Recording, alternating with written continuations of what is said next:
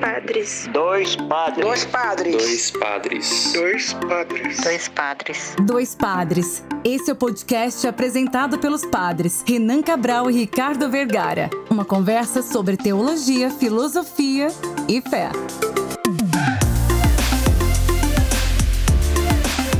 Olá, ouvintes! Está começando mais uma edição do podcast Dois Padres. Eu sou o Padre Ricardo. E eu sou o Padre Renan e hoje nós vamos conversar sobre a misericórdia de Deus.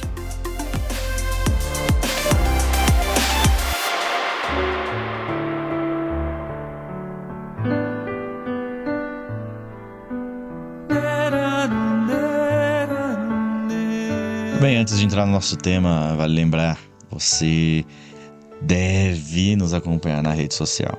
Vai no seu Instagram agora, vai agora, vai agora. Vai lá no arroba Dois Padres Podcast é, e curte o nosso perfil. Segue lá nosso perfil, dá um like nos nossos posts, valoriza a gente um pouquinho, que a gente tem, tem bastante trabalho pela frente. E olha, gravamos podcast na Semana Santa, hein? Na Semana Santa gravando para vocês. Muito bem, com muita alegria. É, então a gente divulga, prepara e faz nossos posts. Vai lá, segue a gente, compartilha. No Facebook também, né? No Facebook também. E se você quiser nos apoiar, nos ajudar, sabe que nós temos o nosso apoia-se, apoia.se barra dois padres podcast. Com apenas 10 reais por mês, você pode nos ajudar. 10 reais, o que, que é 10 reais? Pô? 10 reais por mês é um, uma coquinha, 2 litros aí. Ajuda a gente. Com apenas 10 reais você pode fazer parte do nosso grupo no Telegram. Com 30 reais também você entra no grupo Sacristão, participa das gravações, fica na nossa chamada, pode é, participar das, da criação de pautas, enfim, você vai estar muito próximo da gente. Então, esse envolvimento também é bom. Misericórdia infinita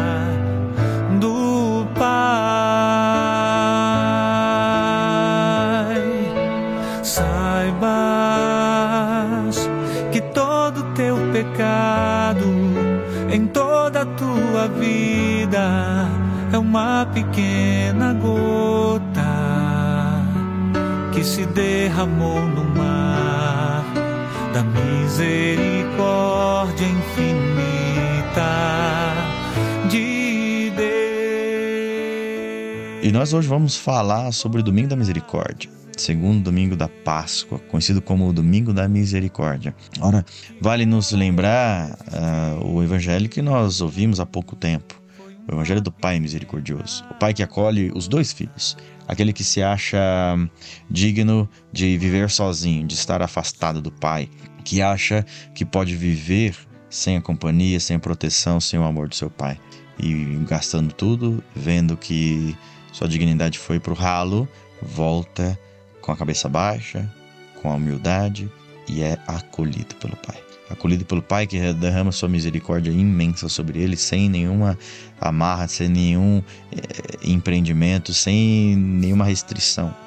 E também o Pai é misericordioso com o seu irmão, o irmão mais velho, que com rancor, com raiva, com, até com a falta de amor, não aceita esta bondade, essa misericórdia. Não aceita nem participar da festa com Deus, com o Pai. Então esse evangelho é muito rico, muito forte, né? Sabe, Padre Renan, eu estava lembrando aqui que tem um quadro, né? Um quadro é, muito conhecido de Rembrandt, que é do Pai Misericordioso ou do Filho Pródigo. E tem um livro que fala muito bem dele, chamado O Retorno, o Regresso do Filho Pródigo, que é de Henry Nouwen. Este livro conta a história deste, religioso, deste monge, com esse quadro de Rembrandt. Quadro muito bonito. Mostra uma figura jovem, ajoelhada. A gente vê as costas dele. E à sua frente está um, um, um, um senhor mais velho que o abraça, o acolhe, com as suas mãos postas nas suas costas. Né? Então a cena é: a gente vê as costas desse jovem ajoelhado, a gente vê os pés, né, espalmados. Quando a gente vê alguém de joelhos olhando pelas costas, a figura do pai, então a gente vê a frente abraçando esse filho que está ajoelhado à sua frente e o pai está em pé e suas mãos postas nas costas dele, assim por cima. Ao mesmo tempo que a gente vê algumas figuras na penumbra, na escuridão do lado direito e uma do lado esquerdo.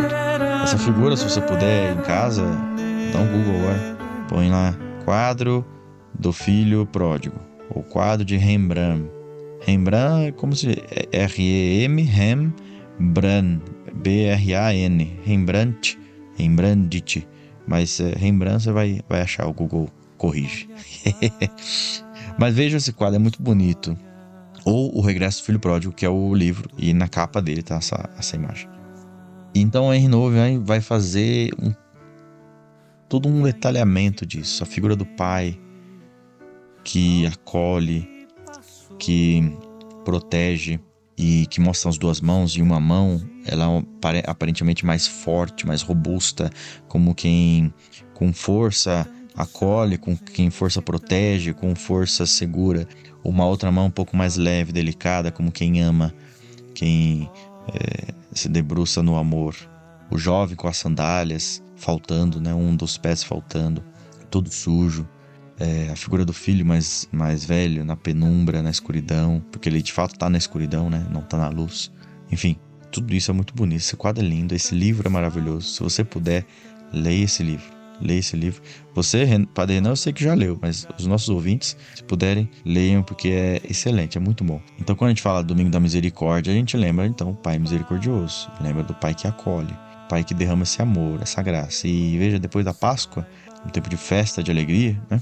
Então, é, mas o que, que isso tem a ver, né, Padre Renan, com a nossa liturgia, com a nossa vivência de fé, com o nosso testemunho, com o segundo domingo da misericórdia? Então, para entender isso, vamos ouvir um pouco do nosso texto, texto da palavra do dia 24, segundo domingo da Páscoa de 2022.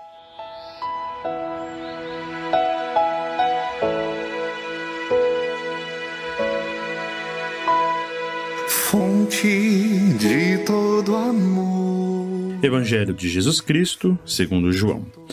Ao anoitecer daquele dia, o primeiro da semana, estando fechadas por medo dos judeus as portas do lugar onde os discípulos se encontravam, Jesus entrou e, pondo-se no meio deles, disse: A paz esteja convosco.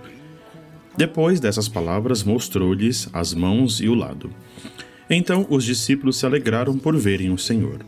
Novamente Jesus disse: A paz esteja convosco. Como o Pai me enviou, também eu vos envio. E depois de ter dito isso, soprou sobre eles e disse: Recebei o Espírito Santo. A quem perdoardes os pecados, eles lhes serão perdoados. A quem os não perdoardes, eles lhes serão retidos. Tomé, chamado Dídimo, que era um dos doze, não estava com eles quando Jesus veio. Os outros discípulos contaram-lhe depois: Vimos o Senhor.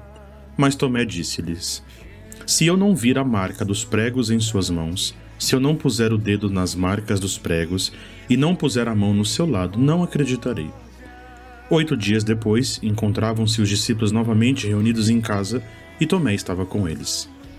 Estando fechadas as portas, Jesus entrou, pôs-se no meio deles e disse: A paz esteja convosco. Depois disse a Tomé: Põe o teu dedo aqui e olha as minhas mãos. Estende a tua mão e coloca-a no meu lado. E não sejas incrédulo, mas fiel. Tomé respondeu: Meu Senhor e meu Deus. Jesus lhe disse: Acreditastes porque me viste? Bem-aventurados os que creram sem terem visto. Jesus realizou muitos outros sinais diante dos discípulos que não estavam escritos neste livro, mas estes foram escritos para que acrediteis que Jesus é o Cristo, o Filho de Deus, e para que, crendo, tenhais a vida em seu nome. Palavra da salvação, Glória a vós, Senhor.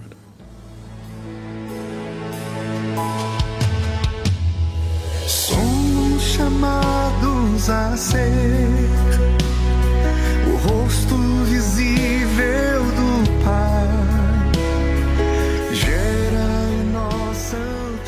Pois é, é um domingo bastante curioso, né? E ganha esse nome, né, de Domingo da Misericórdia, como o Padre Ricardo acabou de fazer as referências, e é bonito olhar que ali no, na metade da quaresma a gente já tinha dado toda essa reflexão e esse olhar tão profundo sobre o Pai misericordioso, né? E quando nós começamos então esse tempo pascal, nós somos presenteados dentro da oitava da Páscoa e depois abrindo a segunda semana com esse belíssimo trecho do Evangelho de João, onde nós vemos então a fé sendo essencial para o seguimento a Jesus Cristo, né? O convite de Jesus não seja incrédulo, né, mas seja fiel, seja alguém que crê. Pensando nisso é que olhando para a misericórdia também, que nós podemos então começar a refletir quem é esse personagem, né? Quem é esse Tomé? Quem é essa figura tão importante para o segundo domingo da Páscoa, aonde nós abrimos então o belíssimo tema do domingo da misericórdia. Pensando assim, a gente não pode esquecer que Tomé é um dos doze apóstolos escolhidos por Jesus, né? É, ele era também judeu, como os outros, né? E acreditava-se, algumas, algumas referências que se tem de que ele também era um pescador. Eu acho interessante que a gente teve uma professora que falava muito pra gente dos significados dos nomes, né?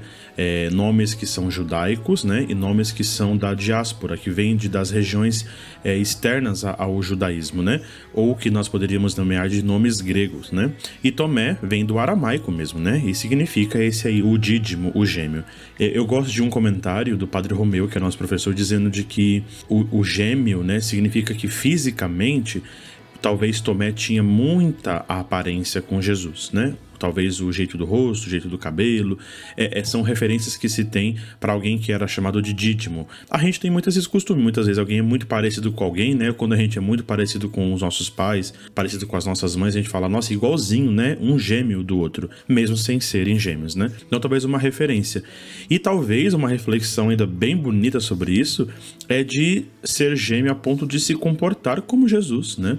De ter os mesmos sentimentos, de ter as mesmas práticas e de deixar a nossa vida ser parecida com a vida de Jesus. Dídimo, né, gêmeo também nesse sentido, de parecer com o mestre. João acrescenta, né, o nome de Tomé com essa referência de Dídimo, né, talvez porque ele estava escrevendo ao mundo grego também, né, então tem que explicar ali para o povo é, a referência desse nome. Durante essa caminhada, né, nos aproximamos então a ao lado do Mestre Jesus, né? E nós podemos entender que Tomé também foi alguém que aprendeu, foi preparado em todo o seu ministério é, para ser também um dos futuros líderes da igreja, né? Tomé também é alguém que é apóstolo e nós bem entendemos que os apóstolos são os primeiros bispos, né? Que conduziram os primeiros cristãos. Como uma referência a Tomé, há quem diga que ele tinha um temperamento pessimista, né?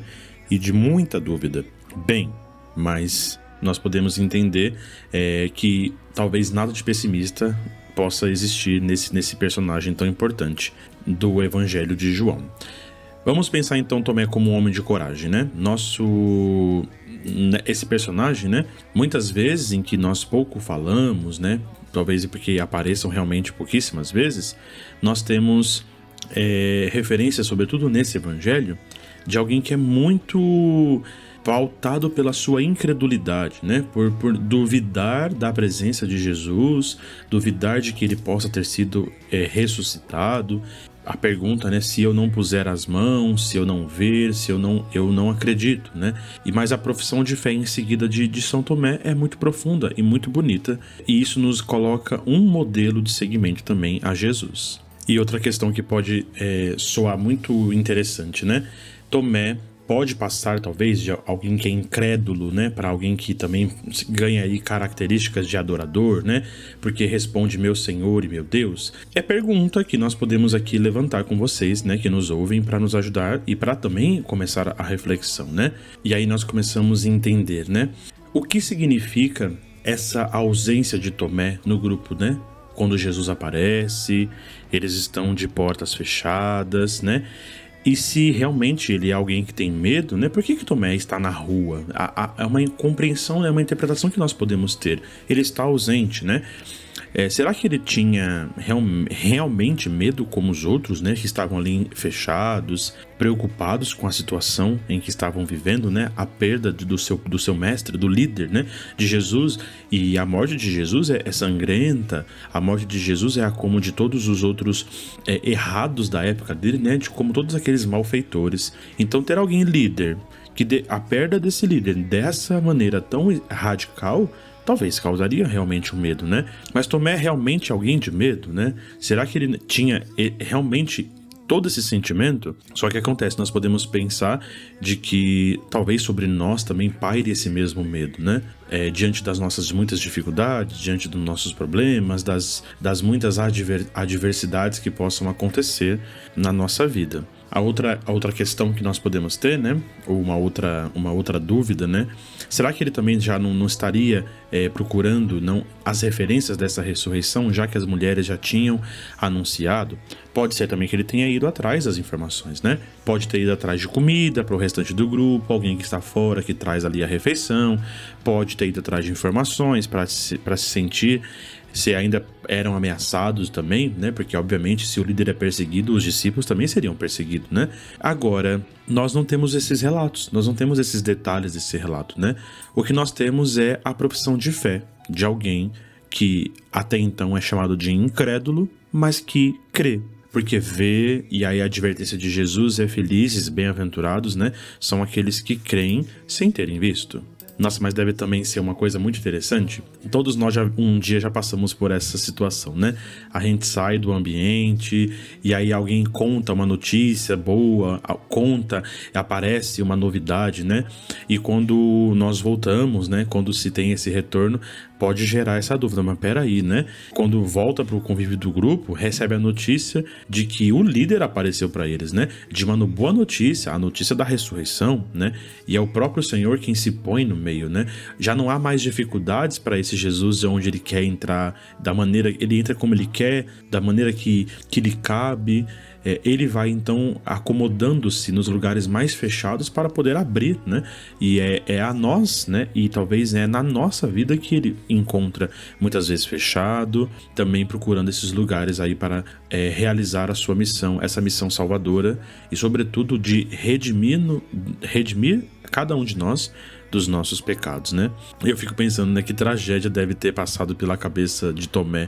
Nossa, por que, que eu fui sair, né? Porque só para eles e para mim não, né? Certamente eles não paravam de falar para ele, né? Que ele tinha perdido, olha, você saiu e você perdeu, Jesus apareceu, Jesus esteve aqui e tantas outras coisas, né? E aí, diante muitas vezes dessas, dessas situações, geram ciúmes, né? Geram situações que levam-nos a questionar, né? E é muito, é muito humano nós pensarmos toda essa reflexão a partir de Tomé, porque as nossas vivências não são muito diferentes muitas vezes, né? E aí, é, depois dessa primeira aparição, oito dias depois, eles estando fechados, com a ausência, agora com a presença de, de Tomé, é que Jesus aparece de novo e o convida, né? Eu sempre fico muito provocado com o convite de Jesus de, de tocar aonde doeu, é, aonde estão as marcas da, da morte, as marcas do sofrimento. Obviamente, essas marcas agora já são glorificadas, são marcas ressuscitadas, são marcas de uma dor que passou do, da dor para a cura, né? Passou do sofrimento, passou das dificuldades para as realidades ressuscitadas, né? Para aquilo que é tão profundo em cada um de nós, né? E eu acho muito interessante porque muitas vezes a referência que se faz, né, uma reflexão muitas vezes não bem lida no texto, é de que o texto não diz que Tomé tocou nas feridas, né? Ainda que Jesus fala, coloca a resposta é, de que vendo ele acreditou. Ele precisou ver, não tocar né? E aí muitas vezes nós temos relatos, é, reflexões, até quadros famosos como o do Caravaggio, né? Em que Tomé está lá dentro com o dedo tocado dentro da ferida, um quadro tão escuro e que traz todas as suas características muito bem particulares. Acreditamos que a, a, principal característica, né, a principal cena desse, desse texto do Evangelho é o meu Senhor e meu Deus, né? A profissão de fé de um dos discípulos, de um dos apóstolos de Jesus, que traz então a famosa frase meu Senhor e meu Deus. Essas foram as derradeiras, né, as últimas palavras de Jesus neste lindo acontecimento na vida de Tomé. É, é bonito pensar, né? A, a, última palavra é você acreditou porque me viu, Tomé. Felizes os que creem sem terem visto, né? O evangelho é tão profundo, tão provocador e nos leva a entender a misericórdia do Pai que toca, que que age, que nos convida a experimentar a sua misericórdia, o convite de que na nossa miséria humana o Senhor participa, entra, toca, purifica, salva, restaura e realmente faz novas todas as coisas em nós e, obviamente, em toda a humanidade, né? Que, que profundos são as reflexões pertencentes ao tempo da Páscoa, né? As cenas do Senhor Jesus ressuscitado, e isso tudo nos leva a refletir essa misericórdia do Pai. Uma misericórdia que é vivida pelo Pai e derramada em todos nós. A referência do Padre Ricardo, né? Na primeira, é, na, na, na, imagem do, do quadro, né? Que as mãos postas ali são mãos de acolhida, né? São mãos de pai e de mãe, são mãos de, de misericórdia que acolhem aqueles que se perdem, né? Mas também é a mão que acolhe aquele que está junto e que nunca se perdeu, o Pai misericordioso que está sempre conosco e não nos abandona. Então, lembrando que essa data da misericórdia foi instituída pelo Papa João Paulo II, São João Paulo II, que trouxe para nós então essa, o dia da misericórdia, no segundo domingo da Páscoa. É muito bonito, porque a gente lembra isso, né? A Páscoa é também viver a misericórdia ser abraçado por Deus, ser acolhido por Deus, ser honrado por Deus, ser perdoado por Deus, tudo isso. Então é, é muito interessante a gente começar a, nosso, a nossa festa assim, começar a Páscoa assim, né? É, e também depois a gente ter celebrado, né, como hoje, por exemplo, é, o, segunda-feira da oitava da Páscoa, então oito dias celebrando como Páscoa. Então dia 24 é o encerramento da oitava da Páscoa. Então veja a riqueza de tudo isso. É muito, muito interessante, é muito bonito, é muito forte, é muito marcante e vai nos lembrar a grande festa que é viver é, a misericórdia de Deus, o grande amor que é viver a misericórdia de Deus.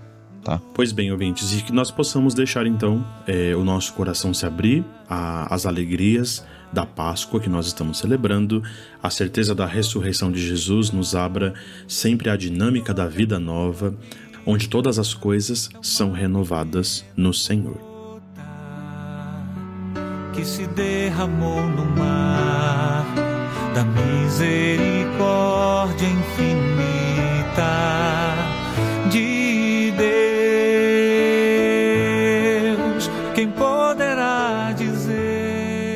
esse foi mais um episódio do podcast Dois Padres. Esse programa foi produzido por Padre Renan Cabral e Padre Ricardo Vergara. A pauta do Padre Renan e Padre Ricardo. Edição e sonorização é o Estúdio Algato. Colaboração Fabi Ribeiro e a arte de Paulo McAllister. Nos ajude a manter esse podcast no ar. Contribua em apoia.se barra Dois Padres Podcast. Até a próxima, Deus abençoe até semana que vem.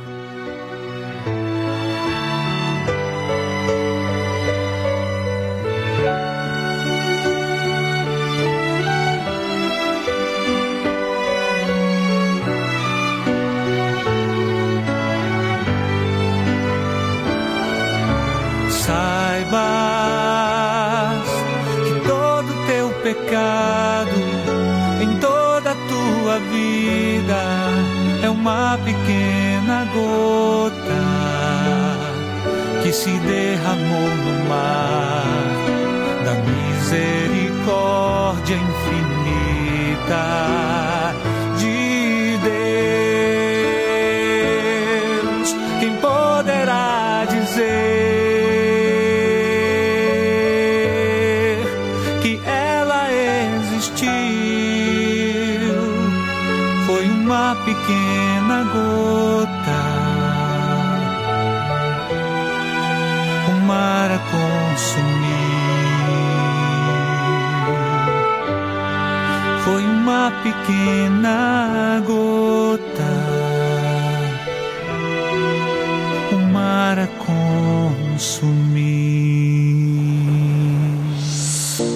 ouviu o podcast Dois Padres, apresentado pelos padres Renan Cabral e Ricardo Vergara. Até a próxima!